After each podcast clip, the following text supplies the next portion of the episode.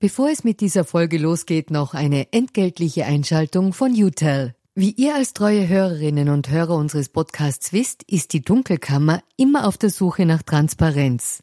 Transparenz, Fairness und Ehrlichkeit sind auch für unseren Werbepartner UTEL sehr wichtig. UTEL bietet Cloud-Telefonie und Rufnummern für Unternehmen und lebt das Wort Fairness wirklich.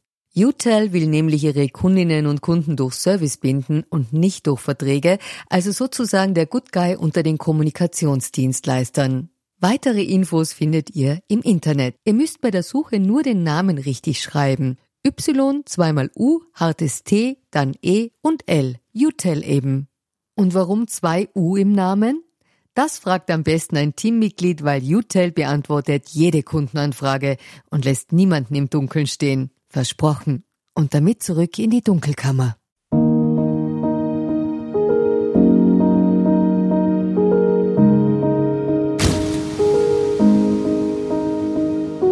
Herzlich willkommen in der Dunkelkammer. Mein Name ist Michael Nickbasch, ich bin freier Journalist und beschäftige mich mit mächtigen Menschen. Also genauer mit der dunklen Seite der Macht.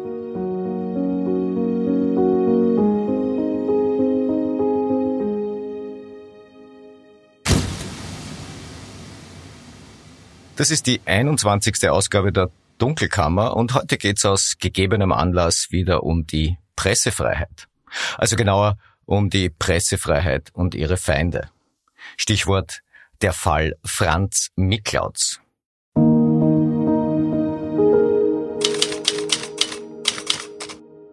Franz Miklautz ist ein investigativer Journalist. Er lebt und arbeitet in Kärnten. Kärnten. Ja, da hatte er in den vergangenen Jahren doch einiges zu tun. Fahrt ist ihm da nicht geworden. Ja, auf Twitter nennt sich Franz Miklaut selbst journalistischer Leibesvisitator des Landes Kärnten und das ist durchaus programmatisch zu sehen. Franz Miklauts visitiert die Mächtigen und schreibt darüber. Bei ihm geht es um Macht, um Amtsmissbrauch, es geht um Intransparenz, es geht um Korruption, um Postenbesetzungen, um Pfründe und Abgründe.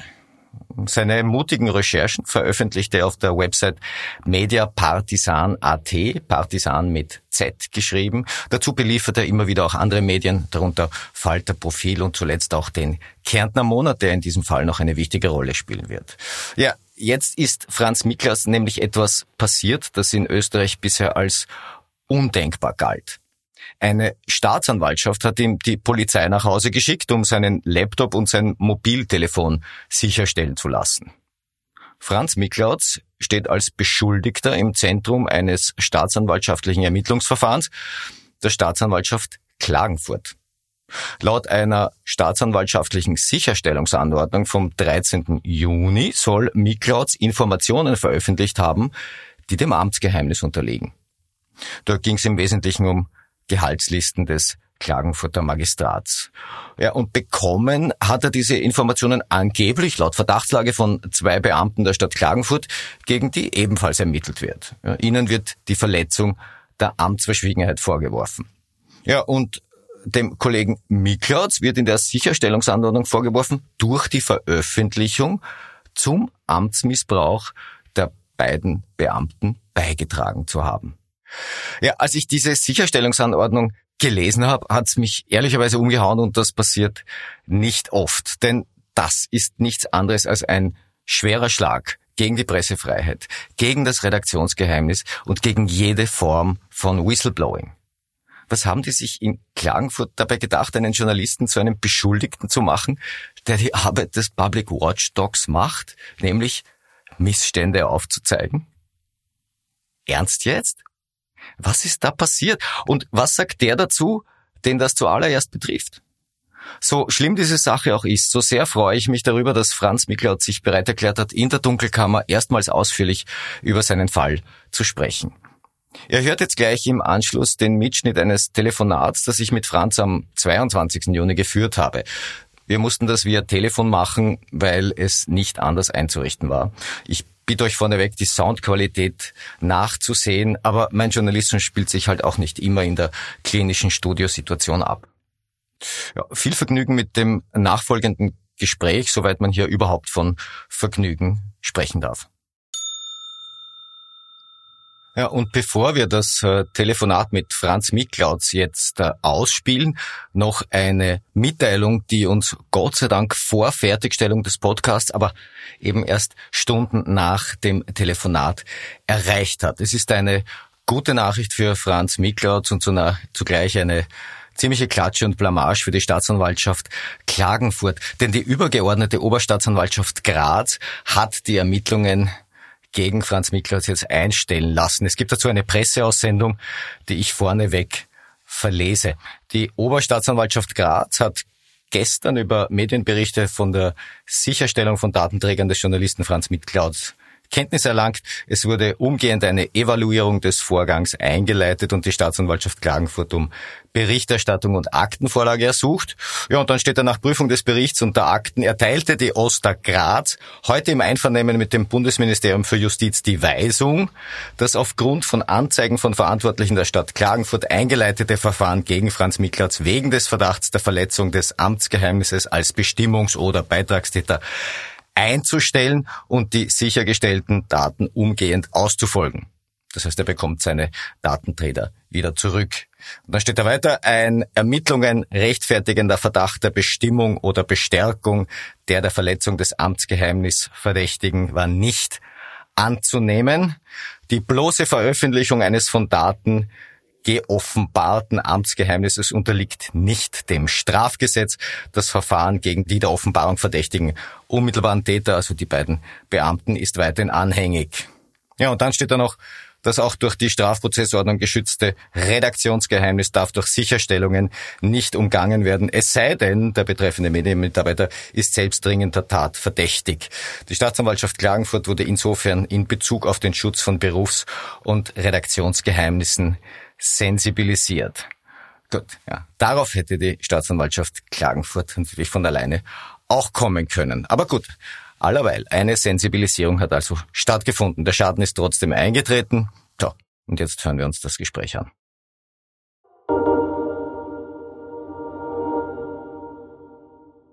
Ja, und am Telefon begrüße ich jetzt meinen geschätzten Kollegen Franz Miklautz. Lieber Franz, vielen Dank für deine Bereitschaft, in der Dunkelkammer über deinen Fall zu sprechen. Sehr gerne, ich bedanke mich.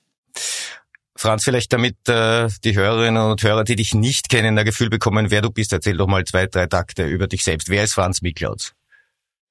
Gerne. Also für die, die mich nicht kennen, der Franz Miklaus ist 52 äh, Jahre alt, lebt in Klagenfurt, ist in einer langjährigen Beziehung mit einer sehr lieben Tochter und berufsmäßig und broterwerbsmäßig beschäftige ich mit, mich mit ähm, Journalismus und da im Speziellen mit investigativen Recherchen, die nicht immer allen Leuten äh, in, also passen. Jetzt bist du nicht nur ein Journalist, sondern neuerdings auch Beschuldigter in einem staatsanwaltschaftlichen Ermittlungsverfahren. Du wirst nach meinem Verständnis als Beitragstäter geführt. Du sollst einen Beitrag zum Amtsmissbrauch geleistet haben. Das hat zu einer Sicherstellung deines Laptops und deines Handys vor ein paar Tagen geführt. Erzähl doch mal, was da passiert ist. Ja, das äh, war ein einschneidendes Erlebnis für mich. Ähm, ist mir noch nie passiert, wahrscheinlich vielen, wahrscheinlich vielen anderen Kollegen auch nicht. Um 11.30 Uhr circa am Montag dieser Woche, das war der 19. Juni, ähm, standen vier Beamte, also waren gleich vier, äh, mit denen sie vorbeigekommen sind vor der Haustür und ähm, der erste hat mir dann seine Plakette entgegengezeigt oder entgegengerecht. Äh, auf der stand Polizei oben und ich habe mir dann schon gedacht, ähm, die kommen äh, wegen dieser äh, leidigen Sache vorbei, in der es darum geht, dass, wie du richtig gesagt hast, ich beschuldigt werde von der Staatsanwaltschaft, Beitragstäter zum, zum äh, Amtsmissbrauch zu sein. Die Herren kamen dann bei der Tür herein, alle vier, ähm, waren ganz in Ordnung. Ich kann nichts über diese Beamten sagen, haben sich, glaube ich, äh, vorbildlich verhalten. Äh, in der Zwischenzeit ist mir zugetragen worden, dass ich äh, vielleicht, das weiß ich jetzt nicht, äh, die Wahl gehabt hätte, die Geräte nicht herzugeben. Das haben sie mir aber, wie gesagt, nicht zur Wahl gestellt. Die Herren haben sofort die Sicherstellungsanordnung der Staatsanwaltschaft aus dem Koffer gezogen, haben mir die vorgelegt, haben gesagt, äh, ich soll das in Ruhe durchlesen. Das habe ich dann auch gemacht und ich soll das unterschreiben. Daraufhin, äh, ja, äh, habe ich äh, denen das äh, verlangte äh, Laptop und mein äh, Handy ausgehändigt. Äh, und die stellten mir dann das, was sie zur Wahl stellten, das war, äh, ob sie, äh, ob ich sie lasse, meine Geräte spiegeln, also die ganzen Inhalte auf deren Geräte äh, hin zu transferieren, oder ob ich darauf bestehe, dass die Geräte versiegelt werden und nur mit richterlichem Beschluss geöffnet werden dürften. Ich habe mich dann fürs Zweite entschieden und äh, die Geräte wurden dann in Kuverts äh, und mit äh, Plastikband äh, versiegelt und liegen nach wie vor ungeöffnet äh, beim Landesgericht in Klagenfurt aufgrund dessen, dass mein Anwalt am letzten Tag in der Früh einen Einspruch gegen diese Aktion erhoben hat. Das ist jetzt tatsächlich ein Fall, zu dem es soweit ich weiß, keinerlei Erfahrungswerte gibt. Also ich kann mich jetzt nicht erinnern, solange ich lebe, dass einem Journalisten, einer Journalistin in Österreich die Arbeitsgeräte abgenommen wurden an einen derartigen Anschlag auf die Pressefreiheit. Also mir ist das vollkommen neu. Wir sind zu Recht alle wirklich empört. Lass uns doch mal kurz über den eigentlichen Anlassfall reden. Da geht es um ganz konkret um eine Berichterstattung, äh, größtenteils veröffentlicht, glaube ich, im Kärntner Monat, die sich kritisch mit Bezügen des äh, Klagenfurter Magistratsdirektors Peter Joost auseinandersetzte. Stimmt das? Das stimmt. Das ist äh, sozusagen das Hauptpuzzleteil in dieser ganzen äh, in dieser ganzen Sache ist eine Geschichte äh, der Hauptpuzzleteil ähm, äh, mit dem Titel Der Gaschenkaiser. Diese Geschichte habe ich im Kärntner Monat veröffentlicht, oder Kärntner Monat hat es veröffentlicht, ich habe es geschrieben und recherchiert, im Februar 2023. Äh, er hat für einen relativ großen Wirbel im Klagenfurter Gemeinderat äh, gesorgt. Einer der SPÖ-Abgeordneten ist sogar mit dem Heft, also mit dem Kärntner Monat, äh, äh, zum Bürgermeistertisch hinausgestürmt und hat ihm das auf den, ähm, äh, auf den Tisch geworfen, ähm, im Sinne von, dass, er, dass der Bürgermeister seinen Laden nicht im Griff hat. Äh, und zwar deshalb, weil ich da äh, aufdecken konnte, dass der Magistratsdirektor der Landeshauptstadt Klagenfurt ähm, 800 Überstunden wohl geleistet, aber auf jeden Fall äh, verrechnet hat im Jahr 2022. Und das ähm, erschien mir doch äh, recht erkleckliche Anzahl von Überstunden zu sein, weil wenn man das hochrechnet, dann hätte äh, dieser Magistratsdirektor nicht zwölf Monate äh, kalendarisch gerecht äh, gearbeitet, sondern ich, glaube, äh, bitte nagel mich da jetzt nicht fest, es kommen bei diesen 800 Überstunden äh, plus viereinhalb Monate noch dazu. Das heißt, er hätte für diese 800 Überstunden insgesamt gerechnet und linear gerechnet äh, 16 Monate arbeiten müssen. Das ist, äh, das ist möglich, dass er so viele Überstunden am Tag gearbeitet hat. Er hat sie bestimmt auch geleistet, aber äh, es erschien mir sehr, sehr bemerkenswert, diese hohe Überstundenanzahl. Wenn du mich fragen würdest, was das an Gegenwert ist, das sind äh, nur an Überstunden Entschädigungen äh, äh, 66.000 Euro im Jahr 2022 gewesen. Äh, neben seinem äh, äh, Standardgehalt, sage ich jetzt einmal, ist er in einer sehr hohen Dienstklasse des öffentlichen Dienstes, neben seinem Standardgehalt von über 200.000 Euro. Das heißt, dieser Mann hat im Jahr 2022, und ich bin ihm nicht neidig, aber erwähnenswert ist es auf jeden Fall, über 270.000 Euro brutto verdient. Und das ist doch ähm, um über 50.000 Euro mehr als beispielsweise der Kärntner Landeshauptmann im Jahr 2022 an Bruttogehältern bekommen hat. Ja, auch ich neide ihm das nicht. Es gibt ja durchaus äh, fleißige Beamte in Österreich, die eben viele Überstunden leisten. Aber ganz äh, grundsätzlich, medienrechtlich waren deine Recherchen sauber, die waren nicht angreifbar. Stimmt das? Das ist völlig richtig. Das steht sogar oder wird bestätigt sogar in den Sachverhaltsdarstellungen, die gegen mich bei der Staatsanwaltschaft eingereicht wurden. Da ist mehrmals davon die Rede, in beispielsweise der Sachverhaltsdarstellung der Landeshauptstadt Frankfurt. Es gibt ja zwei Sachverhaltsdarstellungen gegen mich, direkt kommen wir noch drauf.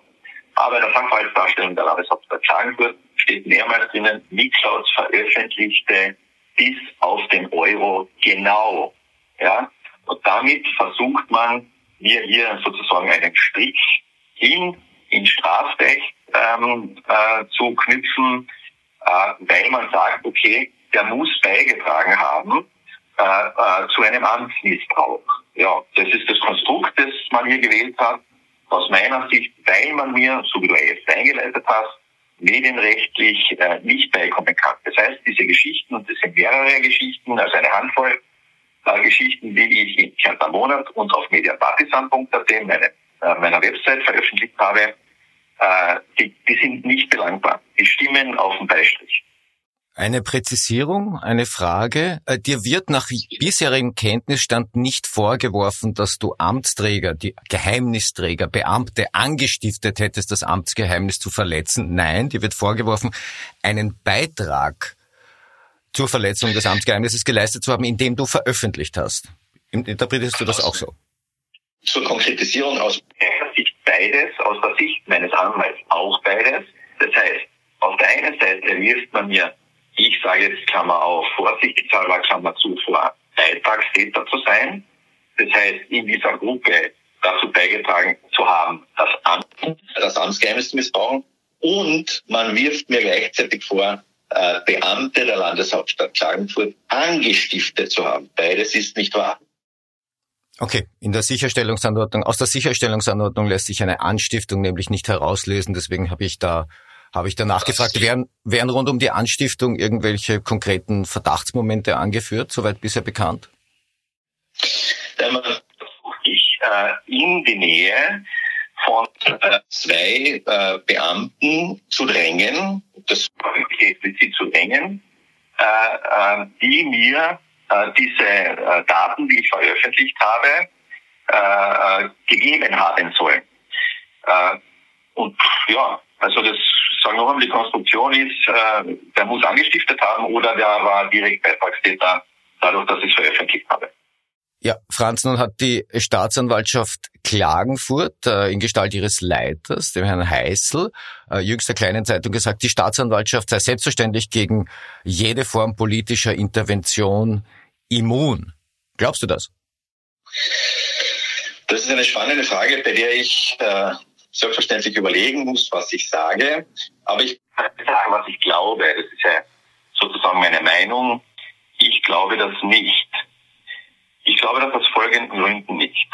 Ähm, die Sachverhaltsdarstellung der Landeshauptstadt Klagenfurt ist äh, um den 20. März 2023 bei der Staatsanwaltschaft angekommen. Ähm, am 27., wenn ich es jetzt auswendig weiß, ich glaube, das wird äh, so hinhauen, am 27. stand ich in einem in einer Zusammenfassung der Staatsanwaltschaft äh, Klagenfurt, aber schon als Beschuldigter drin. Jetzt komme ich noch einmal zu den äh, eben zwei Sachverhaltsdarstellungen. Es gibt eine Sachverhaltsdarstellung des Martin Strutz, ehemaliger äh, FPÖ-Politiker, also blauer Politiker, äh, hat sehr hohe politische Ämter inne gehabt und ist äh, seit einigen Jahren Mitarbeiter der Landeshauptstadt Frankfurt, hat eine Sachverhaltsdarstellung gegen mich eingebracht, in der ich Zweitverdächtiger war. In der Sachverhaltsdarstellung der Landeshauptstadt Frankfurt war ich Drittverdächtiger. Ein wenige Tage, ich glaube es waren drei Werktage nach Einlangen der Sachverhaltsdarstellung äh, der, der Stadt Frankfurt, war ich aber in einem Papier der Staatsanwaltschaft, innerhalb von, wie gesagt, drei Werktagen, glaube ich, waren das so ungefähr, Erstbeschuldigter. Das ist einer der Gründe, warum ich deine Frage äh, mit Nein beantworten muss. Ich glaube, dass, äh, dass äh, das nicht mit rechten Dingen zugegangen ist. Nach allem, was ich äh, bisher gelesen, gehört, recherchiert habe, habe ich zumindest Grund zu der Annahme, dass es hiermit nicht nur darum geht, eine mutmaßliche Straftat aufzuklären, sondern vor allem darum geht, wer sind die Maulwürfe, wer sind die Whistleblower von Franz Miklaus?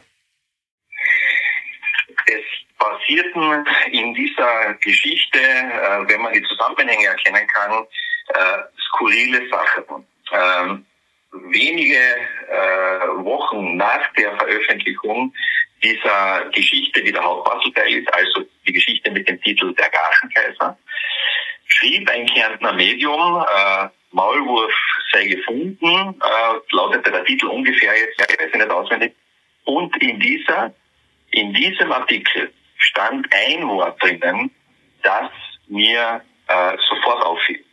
Und zwar sollte dieser vermeintliche Maulwurf, der hier gefunden worden sein soll, an eine Agentur Daten weitergegeben haben. Dann habe ich mich gefragt, warum wird hier das Wort Agentur verwendet, wenn man genau weiß, dass ich Journalist bin, für mehrere Medien sogar schreibe, äh, hauptsächlich für den Kärntner Monat arbeite und meine Artikel, meine Geschichten und Stories auf mediapartisan.at, das ist eine Investigativ-Webseite, veröffentliche. Warum sagt man Agentur? Dann, als ich, jetzt muss ich sagen, per Zufall draufgekommen bin, dass ich Beschuldigter bin, äh, weil mir diese Papiere zugespielt äh, wurden, habe ich mir die Sachverhaltsdarstellung der Stadt Klagenfurt durchgelesen. Und äh, da fiel es mir, also wie Schuppen von den Augen, warum das Wort Agentur in diesem ersten Artikel äh, des Kärntner Mediums drinnen gestanden ist. In der Sachverhaltsdarstellung der Stadt Klagenfurt wird nämlich behauptet, dass einer dieser Beamten, die mir das zugespielt haben sollen, äh, in Finanzproblemen ist und in Geldproblemen ist und dafür Geld genommen haben könnte, dafür er die Daten hergegeben hat. Das heißt, im Umkehrschluss wird hier nebulös und mit äh, Untergriffigkeit und Unterstellungen behauptet, ich hätte den diese, für diese Informationen bezahlt, was natürlich ein absoluter Humbug ist und ein absolutes No-Go für Journalisten, das weißt du selbst. Also da geht nicht ganz mit rechten Dingen zu, aber ich habe auch gelernt aus dieser Sache. Ähm, einmal mehr äh, ist mir völlig klar, in Sachverhaltsdarstellung kannst du reinschreiben, was du willst. Du musst nur jemanden finden bei der Staatsanwaltschaft, der dir das glaubt. Ja, das ist ja offensichtlich geschehen. Dass ich es nur jetzt richtig verstehe, also es gibt in zumindest einer Sachverhaltsdarstellung die Behauptung, du hättest möglicherweise Geld bezahlt, um die Finanzprobleme eines Beamten zu lösen.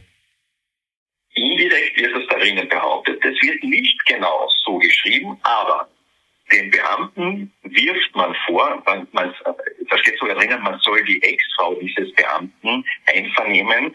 Äh, die Sachverhaltsdarstellung ist aber so schnell geschrieben, dass nicht aber die, die Adresse der Ex-Frau da drinnen steht, also da steht dann drinnen, ist dort nachzubringen. Man wirft dem Beamten das vor und indirekt wird damit unterstellt und suggeriert, dass der Beamte, in, also da steht drinnen, dass er äh, in Finanznöten sei und sein soll und indirekt wird damit mitgeliefert, mitgeschaut könnte diesen Beamten bestochen haben. Ähm, dass äh, die Justiz zwischendurch mal schleißig arbeitet, ist keine Neuigkeit. In der Sicherstellungsanordnung äh, zu deinen äh, Datenträgern habe ich gelesen, du seist Inhaber des Mediums Kärntner Monat. Das hat mich ein bisschen überrascht. Das, das wäre ich gerne, weil ich glaube, dass das Magazin, das gibt es jetzt seit 41 oder 42 Jahren. Ich habe seit vier oder fünf Jahren für dieses Magazin. Ich glaube, das äh, läuft finanziell recht gut. Äh, ich wäre gerne Eigentümer und wenn mir nur fünf Prozent gehören würden, dann wäre das auch äh, ein schönes Geld. Es gehört mir aber nicht einmal ein Promille dieses Unternehmens. Das bedeutet aus meiner Sicht, dass die Staatsanwaltschaft es nicht fertiggebracht hat, auch nur einen Blick ins Firmenbuch zu werfen, wer denn die tatsächlichen Eigentümer des Kärntner Monats, also der Kärntner Monat Zeitungs GmbH, um genau zu sein, sind. Das ist nämlich die Tiroler Moser Holding, die Styria Medien AG und eine Privatperson, der gleichzeitig Geschäftsführer des Kärntner Monats ist.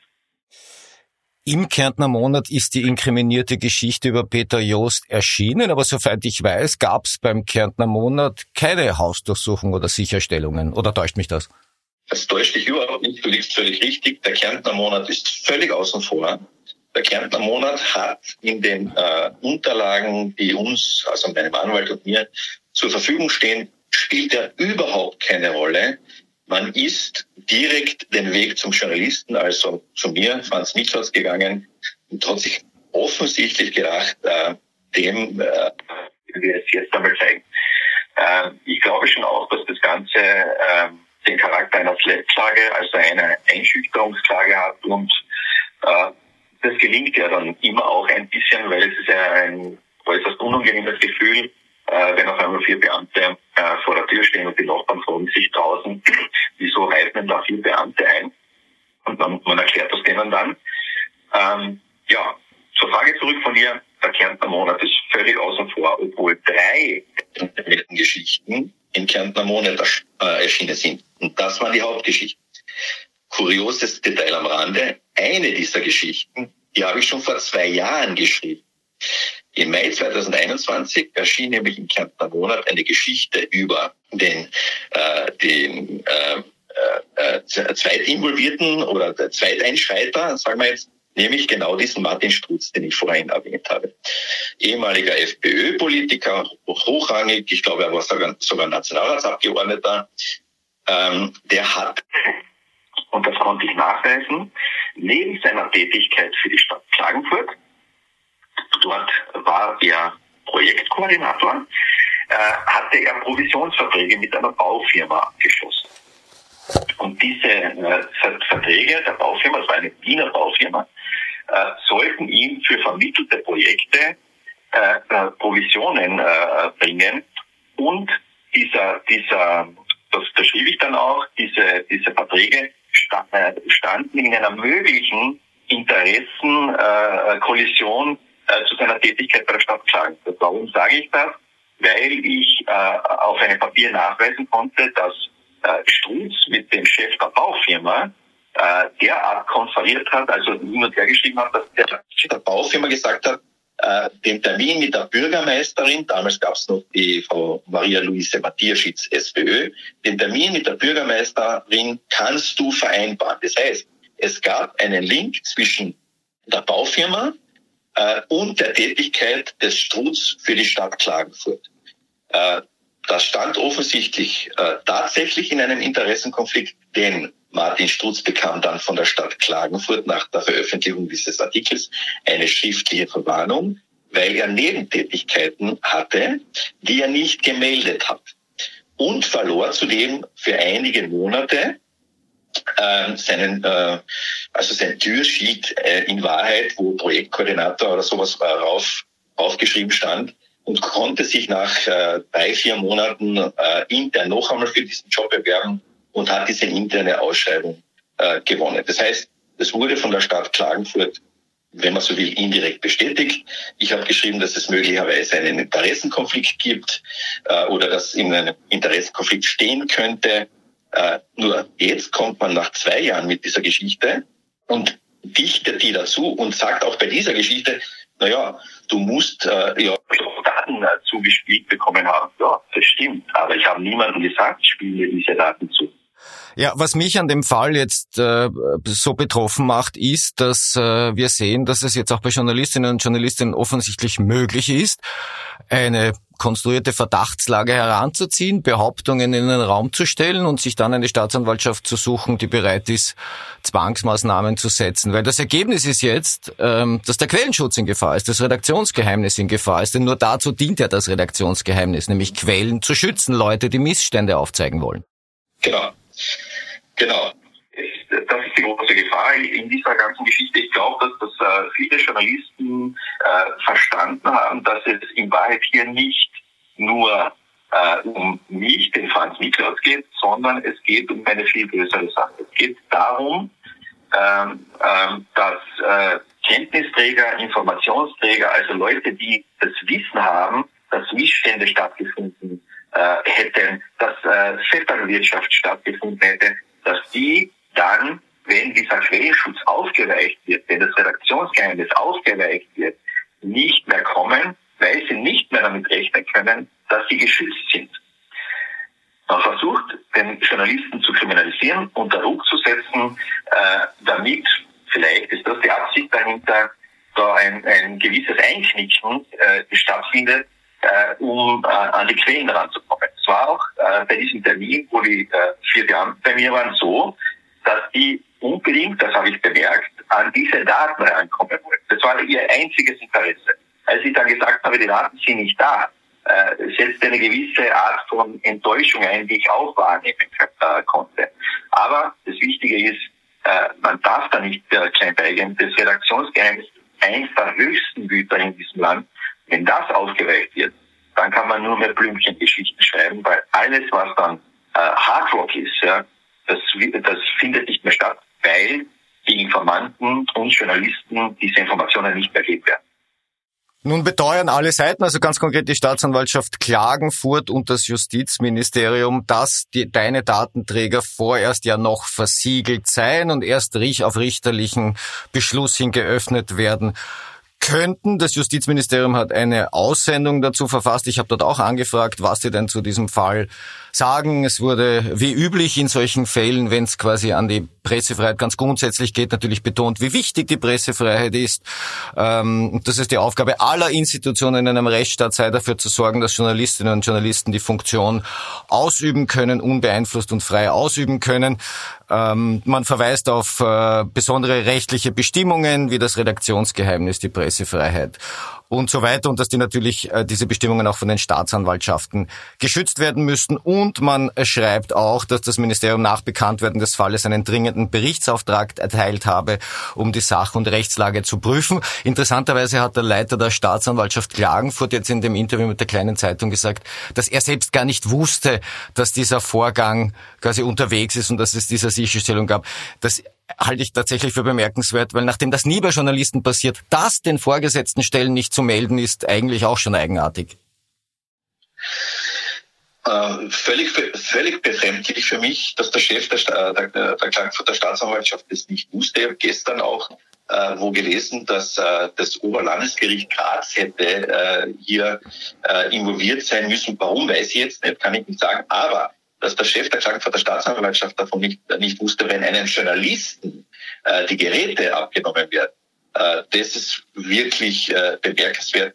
Ähm, und ich würde sagen, äh, ein gutes Zeugnis für die Klagenfurter Staatsanwaltschaft ist es nicht. Ich frage mich auch, äh, wie der das hätte erfahren sollen, weil die haben mich innerhalb von wenigen Werktagen äh, zum Erstbeschuldigten gemacht. Also der wird auch zu arbeiten haben, höchstwahrscheinlich. Aber wenn, vielleicht ist es so, dass äh, wenn man das dem gegeben hätte äh, und gesagt hätte, na bitte schau dir das einmal an, ähm, äh, das, das ist ein Journalist, wir wollen uns da bei dir absichern, du bist immerhin der Chef der Frankfurter Staatsanwaltschaft. Das wird möglicherweise ein bisschen äh, äh, länger gedauert. Oder der Leiter der Staatsanwaltschaft hätte gesagt, hey, das ist ein Journalist, das können wir nicht machen. Redaktionsgeheimnis, könnt ihr euch noch erinnern.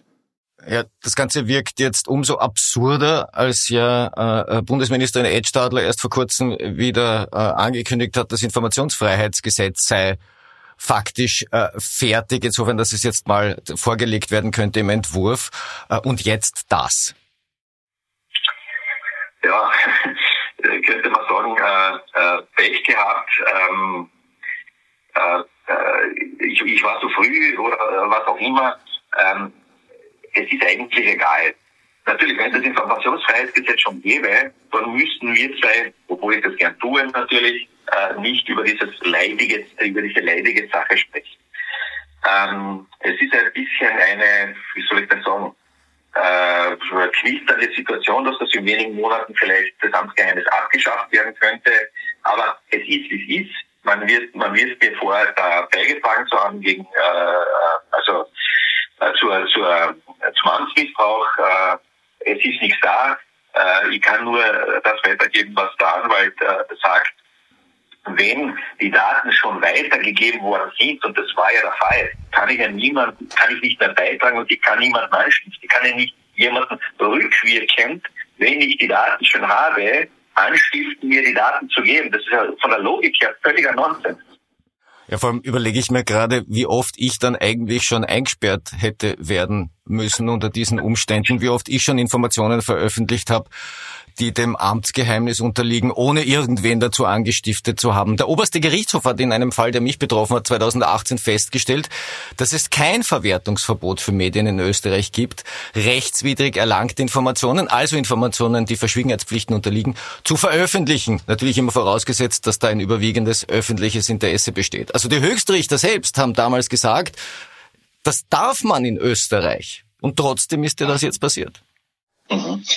Äh, ich habe das gestern gelesen, weil du es dankenswerterweise auf Twitter geschrieben hast und äh, war baff erstaunt, dass dann die Staatsanwaltschaft trotzdem ähm, äh, diese Sicherstellungsanordnung in Auftrag gibt und dass die Staatsanwaltschaft überhaupt äh, äh, dies, diesen Fall weiterverfolgt hat. Und ich kann wirklich sagen, äh, es ist, sind zwar zwei renommierte Anwaltskanzleien, die die Sachverhaltsdarstellungen äh, der Gegenseite geschrieben haben, aber ich hätte mir nicht gedacht, dass man sich traut, mit solchen Behauptungen ähm, äh, zu arbeiten.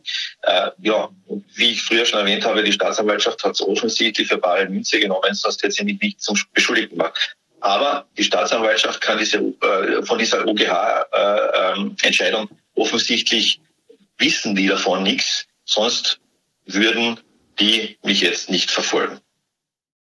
Eine Nachfrage noch, ähm, auch, auch mit Blick auf den Umstand, dass er der Leiter der Staatsanwaltschaft äh, Klagenfurt vorgibt, von all diesen Vorgängen nichts gewusst zu haben. Zumindest nehme ich das aus dem Interview mit der kleinen Zeitung so mit. Das Ermittlungsverfahren gegen dich lief ja schon eine Zeit, bevor es überhaupt zu den Sicherstellungen kam. Das ist richtig. Ich äh, erfuhr am 25.05.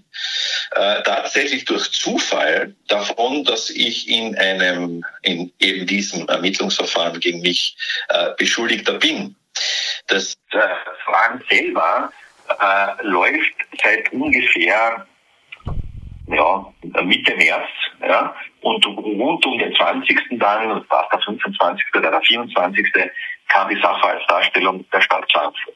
Zuvor gab es schon ähm, äh, mit dem Ersteinschreiter, nämlich dem Andi Stutz, äh, eine Begebenheit, der versuchte mich nämlich auf privatem Wege äh, mit einer äh, Unterlassungserklärung zu konfrontieren. Äh, also nicht nur versuchte, sondern er hat mir eine geschickt über seine, seine Anwaltskanzlei. Äh, äh, aufgrund eines Artikels, den ich bei mir auf der Webseite veröffentlicht habe. Der Artikel äh, hatte Titel Im Mecker der Überstunden. Und in diesem Artikel wird richtigerweise und tatsachenrichtig berichtet, dass Martin Strutz im Jahr 2022, also im Vorjahr, zu circa 370 äh, Überstunden äh, gewährt wurden. Das ist deshalb bemerkenswert, weil es vom Klagenfurter Magistratsdirektor, das ist der Herr mit den 800 Überstunden, geleisteten Überstunden, bitte dazu, muss ich dazu sagen, ähm, äh, dieser Magistratsdirektor, der den Stutz diese 370 Überstunden genehmigt hat, hat äh, für das ganze Magistrat eine Anordnung ausgegeben und diese Anordnung heißt grosso modo, also überblicksmäßig, man sollte und darf eigentlich keine Überstunden machen, außer es gibt einen extremen Ausnahmefall äh, oder es ist von ihm genehmigt und so weiter und so fort. Äh, das bedeutet, alle anderen sollten mit den Überstunden äh, nicht nur sparen, sondern keine machen. Hat man aber 370 Überstunden genehmigt. Gleichzeitig, und das steht auch in diesem Artikel drinnen, in keine Überstunden, hat sich auch der äh, Büroleiter des Klagenfurter Bürgermeisters Christian Scheider eine äh, Stange an Überstunden äh, äh, auszahlen lassen, wohl auch geleistet, ja auch sicher zu gehen. Das bedeutet, dass hier eine, ein, ein, äh, verschiedene Personen im, im Magistrat Klagenfurt eine wirklich sehr, sehr üppige und hohe Überstundenanzahl geleistet und sich auszahlen hat lassen.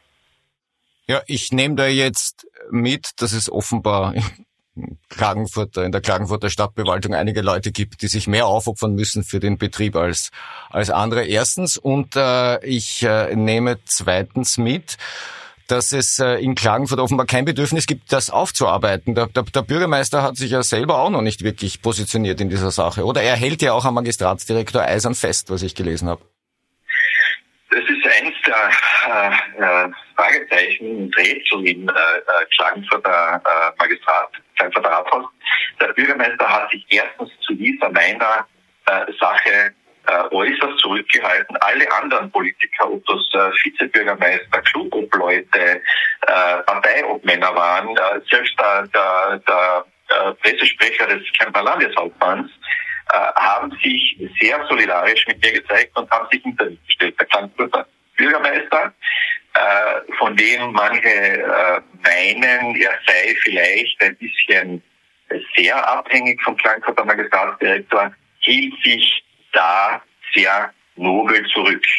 Ähm, möglicherweise auch wegen der sogenannten Causa Jost 2, ist diese, ähm, diese äh, diesen Begriff haben nicht, nicht ich erfunden, das haben Politiker erfunden. Äh, diese, dieser Begriff bedeutet, dass der Frankfurter Bürgermeister im Dezember, das war ganz kurz vor Weihnachten, wenn mich nicht alles täuscht, sogar der 23. oder 22. Dezember 2022, hat in einer Nacht- und Nebelaktion den heuer 65 Jahre alt werdenden Magistratsdirektor für zwei Jahre verlängert. Also über die Möglichkeit des äh, äh, Pensionsalters oder äh, über die Möglichkeit, in die Pension zu gehen, hinaus bis zum Jahr 2025. Äh, mit der kuriosen Begründung, der Magistratsdirektor sei zu ihm gekommen und gesagt, dass er von heute auf morgen seinen Dienst begiert und sofort aufhört, womit der innere Dienst des Klangfurter keine Führung mehr gehabt hat. Das war die äh, Begründung äh, des äh, Bürgermeister Christian Scheider. Daraufhin sind alle anderen Parteien, mit Ausnahme, glaube ich, der ÖVP, äh, in die Höhe gegangen und haben gesagt, das geht nicht. Äh, wir werden uns doch wohl einen neuen Magistratsdirektor suchen.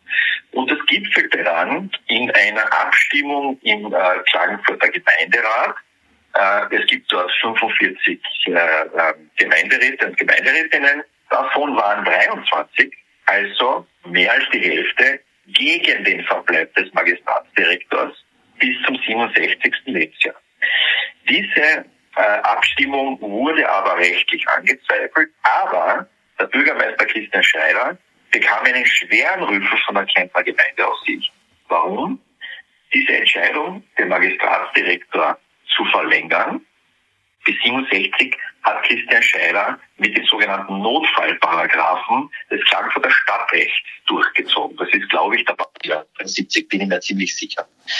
Die Gemeindeaufsicht hat Monate später in äh, einem Schreiben an den Christian Scheider gesagt, äh, für diese Entscheidung kannst du bitte nicht den Notfallparagraphen heranziehen. Das ist eine Gemeinderatsentscheidung oder das ist eine Entscheidung anderer Gremien aber ganz sicher nicht des äh, Notfallparagraph.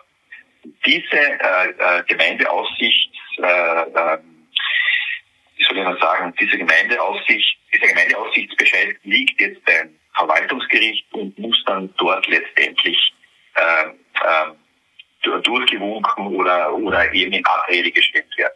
Auf jeden Fall versucht man auf Biegen und Brechen, den Grund dafür weiß ich nicht, versucht man auf Biegen und Brechen den Magistratsdirektor, der ein, muss ich äh, bestätigend sagen, ein Spitzenjurist ist, äh, aber bis zum 67. Lebensjahr zu verlängern.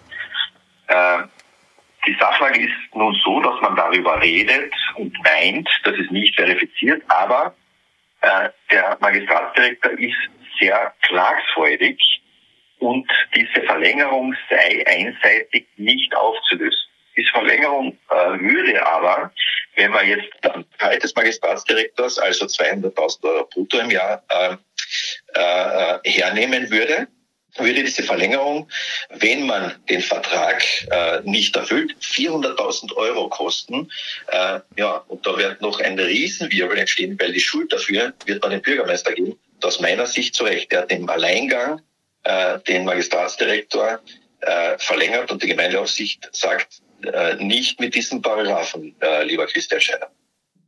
Ja, äh, lieber Franz Miklautz, dir wünsche ich, dass du, äh, wenn das äh, äh, spruchreif wird, in der Lage sein wirst, frei und unbefangen darüber zu berichten, weil du wieder arbeitsfähig gemacht wurdest und dieses Verfahren eingestellt wurde. Der Skandal wird dadurch natürlich nicht kleiner. Ja, ähm, also es, es bleibt ja immer etwas zurück. Ähm, ich bin äh, natürlich ist man äh, in, so einer, in so einer Situation, ähm, wenn man diese zwei Sachverhaltsdarstellungen des Strutz und des äh, äh, der Landeshauptstadt Klagenfurt äh, bekommt, äh, wird man verunsichert, ist man ein bisschen emotional. Zum Strutz möchte ich vielleicht noch dazu sagen, dass er damals nur der Sicherheit halber keine Provisionen kassiert hat und das auch in Abrede gestellt hat. Er hat aber, wie gesagt, das nicht geklagt und die Stadt Klagenfurt hat ihm eine, eine Verwarnung gegeben. Zurück zum Thema. Ähm, es ist äh, eine, eine sehr äh, unangenehme Situation. Äh, es ist aber so, äh, äh, da danke ich dir auch für den Zuspruch. Äh, ich stehe auf und äh, sage mir jetzt das Recht. Ja, und du bist damit nicht allein. Äh, lieber Franz Miklaus, vielen Dank für das Gespräch. Ich danke dir. Das war die heutige Ausgabe der Dunkelkammer. Ich hoffe einmal mehr, es hat euch gefallen. Zögert nicht, mir konstruktives Feedback zu schicken, mich zu bewerten. Nachrichten bitte an redaktion.diedunkelkammer.at. Danke fürs Zuhören. Bleibt mir gewogen. Ihr hört von mir.